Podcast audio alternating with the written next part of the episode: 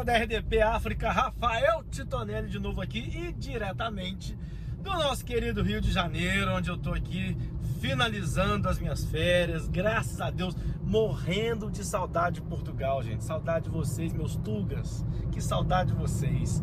E hoje eu vim contar uma história para vocês, porque que eu fui para Minas Gerais, minha terra, e lá o nosso comboio aí de Portugal é carinhosamente chamado de trem aqui em, em Minas Gerais, né? Lá em Minas Gerais. Eu lembrei da história, né, do, do de um primo do meu tio, eu não sei como é que é, né, o grau de parentesco dele comigo. O primo do meu tio, quando era criança, ele estava me contando, ele, ele contou essa história, meu tio me contou isso, que, que ele foi trabalhar na fazenda, não quando ele era criança, já era mais velho, mas ele contou essa história pro meu tio quando meu tio era criança. Ele foi trabalhar numa fazenda, né, num sítio, numa quinta, foi trabalhar numa quinta, que aqui no Brasil a gente chama de sítio. São essas diferenças de palavras, né? Foi trabalhar numa quinta e, e aí viveu na quinta a vida toda e nunca tinha visto é, um, um comboio. Vou falar comboio para ficar mais fácil de identificar.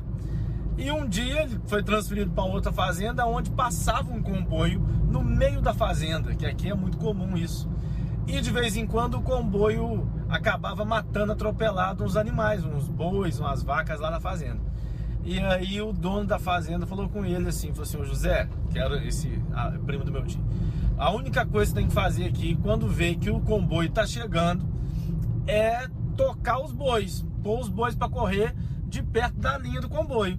Você pode fazer isso? Claro que eu posso, posso fazer isso. E assim foi, de vez em quando, ele não dava tempo dele chegar, o comboio atropelava o, o, os bois e morria tudo.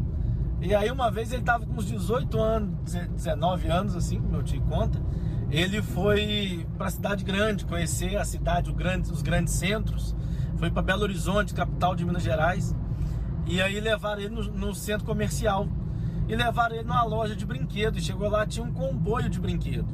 E aí, rapaz, o que, que ele fez? Ele pegou o cacetete, aquele, né, um, um porrete, um pedaço, um pau que, que o segurança do, do, do centro comercial tava segurando, usando, e quebrou o comboio de brinquedo da loja. E aí o segurança tentando parar ele, falou assim, rapaz, o que está acontecendo? que está fazendo isso? E aí, aí ele falou, não, esse negócio tem que matar, é quando é filhote e depois que ele cresce, ele destrói com a fazenda, mata os animais, tudo atropelado. Olha a infantilidade, a ignorância do pobre caipira do interior. E aí era só para contar isso para vocês, desejar uma boa semana e a gente continua aqui na corda bamba. Pai porta pote. Até que não é fácil de chamar, né? Acho confusão. É o assunto do momento é que se fosse um filme realizado com esses ingredientes, ingredientes entre aspas, eu vou pôr ingredientes entre aspas, provavelmente estaríamos todos a dizer que o, o realizador exagerou no filme. Mas infelizmente não é um filme, não. É a mais pura realidade. E tem estado a causar muitos de problemas. Inclusive, há dias houve um moço que perdeu o seu tempo, a, entrou no meu perfil, foi vasculhar as fotos que eu já publiquei e viu que eu estive em Dubai. Mas isso foi em 2010 ou que não me engano. Ele viu lá as minhas fotos. Quando viu na rua, ele vira-se assim para mim e diz-me: Cota. Eu disse: Sim. Ele: Cota, o Cota já esteve no Dubai. Eu disse: Sim, mas isso foi em 2010. Disse: Qual é o problema? Ele disse: ah, Eu queria que o Cota me deixasse cheirar a sua boca. Vocês já viram? Quer dizer, oh, falta de respeito total. As pessoas andam agora a perder tempo a vasculhar as fotos publicadas das pessoas para ver se já estiveste ou não no Dubai.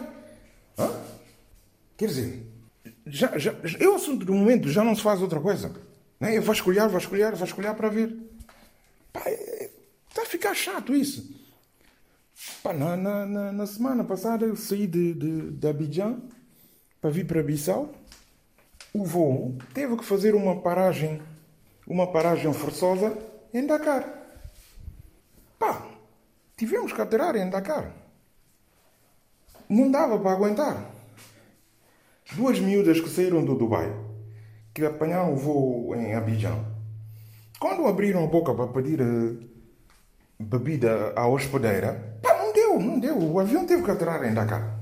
Não dava.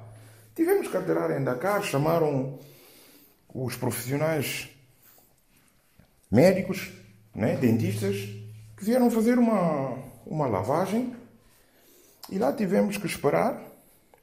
E nessa de espera, depois da de, de, de, de, lavagem feita, né, as miúdas, pá, eu, pronto, eu naquela, né, de ser simpático, convidei uma dessas miúdas enquanto estávamos à espera que o avião ficasse uh,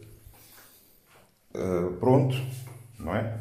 Em termos, ou, ou ficasse outra vez com cheiro normal, né? Para a gente seguir a viagem. Eu convidei uma dessas miúdas para almoçarmos no, no restaurante. Pá, eu, eu adoro frango, então eu pedi frango, trouxeram-me um frango, eu para impressionar a miúda, lá estava lá estava a tentar cortar o frango com, com a faca e o pedaço caiu no chão. Pá. Custou-me deixar o pedaço no chão, mas pronto, tentei outra vez com outro pedaço, o pedaço voltou a cair no chão. Eu disse: Não, peraí, eu não vou pagar uh, e não comer. Quando abaixei-me para apanhar o, o frango, a miúda diz-me assim: Mas que é isso? O que é esta porcaria? Hã? O que é esta porcaria? Apanhar frango no chão? Não, não, estou para isso, eu vou-me embora. E eu disse: Mas mas vê-me só a lata dessa miúda. Quer dizer, para ir ao Dubai, hein, se alimentar de. Epá, nem vou dizer o nome, não é porcaria. Agora, apanhar frango no chão já é porcaria.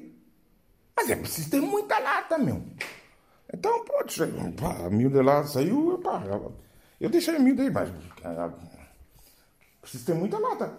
Hein? Achar que apanhar o frango no chão já é que é porcaria. Pá, lá tivemos que Saímos de lá e, e voltamos para, para, o, para o avião. De regresso ao avião, lá seguimos, lá seguimos viagem e, e viemos para, para Bissau. Por acaso, quando estávamos a vir para Bissau, quando cheguei no aeroporto, como é o assunto do momento, ouvi duas miúdas a falarem. E uma dizia assim: Não, não, comigo não é, não é assim. Eu estive no Dubai, mas não é assim. Eu mando-os tomar banho primeiro. Eu mando-os tomar banho primeiro. Eu, eu, disse, eu, eu disse assim para mim mesmo: Uau, aí está uma miúda que se preocupa com higiene na alimentação. Sim, senhora, faz ela muito bem. Manda tomar banho primeiro. Sim, senhora, é preciso tomar cuidado com a higiene na alimentação por causa da saúde. Muito obrigado e até para a semana. Ora viva, muito bom dia! Olha, sejam mais uma vez bem-vindos ao programa Na Corda Bamba desta semana, hoje, quarta-feira. E quando chega quarta-feira, todo mundo no Parope, no mundo, em Moçambique e tudo, já sabem que a vossa companhia é liderada por Elder Merembe Ora, esta semana começou também muito bem. É, tenho que agradecer ou parabenizar o Futebol Clube do Porto por ter conquistado o campeonato português, porque aqui em Moçambique nós acompanhamos este campeonato, e dizer que eu sou sportinguista nato, vou parabenizar o Futebol Clube do Porto, tudo bem, ganharam, é, com aquela batotinha e tal, que muita gente está a reclamar, e eu não sabia que dois centímetros ia fazer diferença na vida de alguém, né?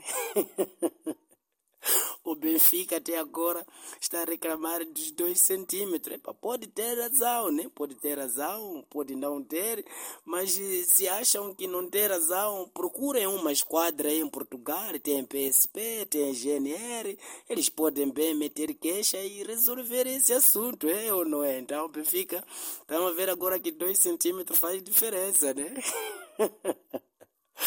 Olha, esta semana eu queria falar dos bêbados.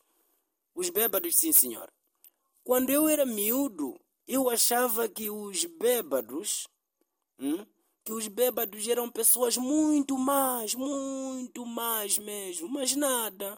Agora que cresci, eu vejo que nós somos boas pessoas, somos boas pessoas, é verdade, os bêbados são boas pessoas. E uma vez eu estava a conduzir táxi, então recebi uma chamada para ir para uma festa para ver se levava alguns bêbados para casa.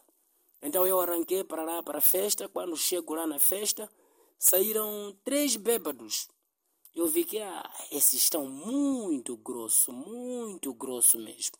Eu acho que é minha oportunidade de aproveitar e fazer receita com essa gente que está bêbada, não está a entender nada, nem onde vão, não sabe. Então eu abri a porta do carro, entraram os três bêbados e já começaram a sonecar e tal. Então eu fechei a porta, acelerei o carro. Eu acelerei, todo o carro parado. Eu só acelerei aquele. Vum, vum, vum, vum. Desliguei o motor.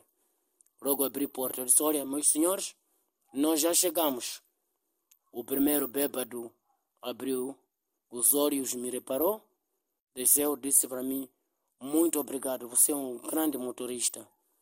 O segundo também desceu, disse para mim: Muito obrigado. O terceiro me deu uma chapada e eu pensei: Ih, será que descobriu? De repente ele disse para mim: Da próxima vez tens que moderar a velocidade. Um dia vai nos matar, está bem? Cuidado com bêbados! Olá, senhoras e senhores, daqui fala para vocês o humorista Wazemba, a.k.a. o fofoqueiro. Hoje vou falar sobre é chato ser rico. Sim, é chato ser rico, porque rico não é feliz, não é, não é normal um rico coitado nunca ter subido num táxi azul e branco.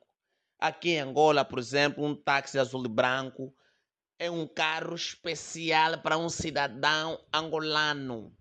Dentro desse carro você ouve histórias de todo tipo. Aí você pode ser gordo, pode ser baixinho, pode ser estreito, mas o cobrador te manda emagrecer. Chega aquele momento tão louco que você sobe, o cobrador fala: Papoite, emagrece. Rico não sabe o que, que é isso.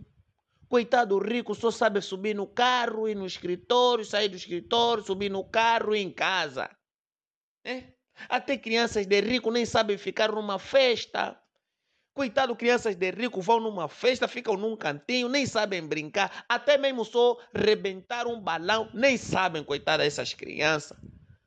Só ficam felizes quando vejam um pimpão, um palhaço ao lado para brincar. Se não tiver palhaço, para ele a festa não presta. É, criança angolano, não é assim, é escândalo. Aquele DJ tá a tocar, tá a te dar mortal em cima da mesa onde tem as comidas, tá a cair com os pratos das comidas, tá nem aí, tá a girar, tá, tá a brincar, tá a pisar nas pessoas. O ser humano tem que ser assim. Coitado rico, até no sonho nem sabem sonhar. Rico morre no sonho, pobre não morre no sonho. O pobre no sonho pode lhe dar 37 tiros da cabeça, não vai morrer. Ele até é capaz de fazer com que todas as balas que entraram na cabeça saírem da boca para disparar diretamente na pessoa que lhe deu tiro. Dia seguinte vai chamar amigo dele. É, ui, eu podia morrer é no sonho, mas meu irmão, eu fui bem vivo, fui bem atento. Ui, me deu 37 tiros da bala, mas não morri. Rico morre. Rico até só um tiro na cabeça no sonho, morre. Coitado rico, o gato está em cima do teto, está a fazer barulho, está a fazer barulho. Rico não sabe o que, que é isso. Porque tem telhados, teto falso. Não, o rico tem que saber o que, que é viver. Rico, vocês me dão pena, Rico, vocês não são felizes, coitados. Acham mesmo que isso é vida, mesmo só assinar documento para ter tanto dinheiro e não viver o que o pobre vive. E depois, o que é que mais dói? O que vai trair o rico é, é um pobre. Quer dizer, o pobre ainda tem chance de se meter com a mulher do rico. Porque o rico não tem tempo de trair o outro rico. Os pobres são viciados em trair. Meu Deus. Rico, tentam ser pobre. É bonito. Por isso vamos vos falar já uma coisa. Pegam só todo o vosso dinheiro, mandam nas contas bancárias dos pobres. Aliás, nem todos os pobres têm contas bancárias. Mas pronto, fica tipo nos firmes, espalham no ar e nós vamos lá apanhar. Tentam fazer isso para serem felizes e nós vamos vos dar aula de como ser feliz.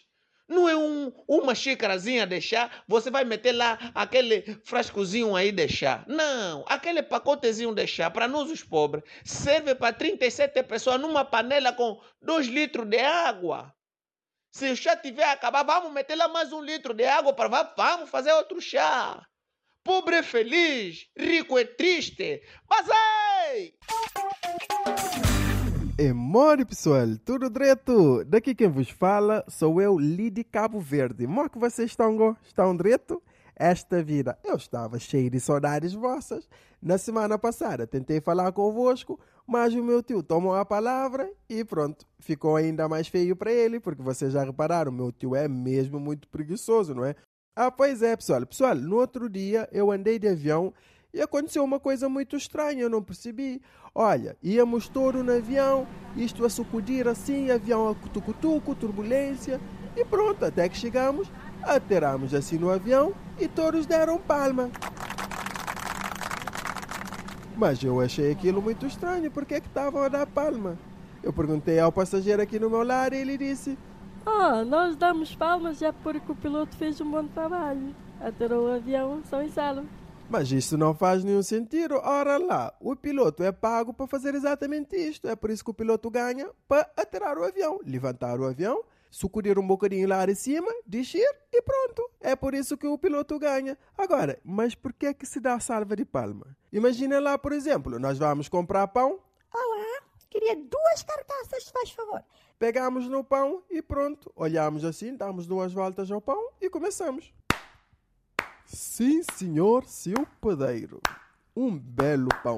Excelente trabalho. Vê lá que não faz lá muito sentido. Imagina lá, por exemplo, estamos sem o farol direito, o polícia nos para e nos arrebenta com uma multa assim na cara. Psh, psh. O que é que fazemos? Pegamos na multa. Olha, 100 euros de multa porque não temos farol. Hã? Olhamos para a polícia e dizemos: Sim, senhor, seu polícia uma bela multa. Um excelente trabalho. Olha, não faz sentido nenhum. Agora, eu cá por mim fiquei a pensar. A salva de palma depende exatamente do nível de medo que aquele trabalho específico nos coloca. Por exemplo, o piloto, quando sobe o avião, olha, o nível de medo está lá em cima. Muitas pessoas dizem que não tem medo do avião até começar a sucudir quando dá o problema, olha, ninguém nem preocupa com o piloto. Vamos logo a pegar a Deus. Ó oh, Deus, por favor, ajuda aqui, Deus. Dá só um jeito aqui, Deus. E quando chegamos lá embaixo, a salva de palma é mesmo só para aliviar o medo. Estão a ver? Mas pronto, eu acho que faz todo sentido e por isso vou adotar também cá em casa. Sempre que entro no carro e a minha mulher está a conduzir, sempre que conseguimos chegar ao destino, olha, dou uma salva de palma. Sim, senhora, minha mulher. Grande condução. Mas pronto, pessoal, mudando aqui um bocado do assunto, vamos terminar este programa de hoje com o quê? Com Quem é quer ser Cusco! Bom, a pergunta de hoje é: por que é que o Dia do Bombeiro e Dia do Jornalista é comemorado no mesmo dia, 4 de maio?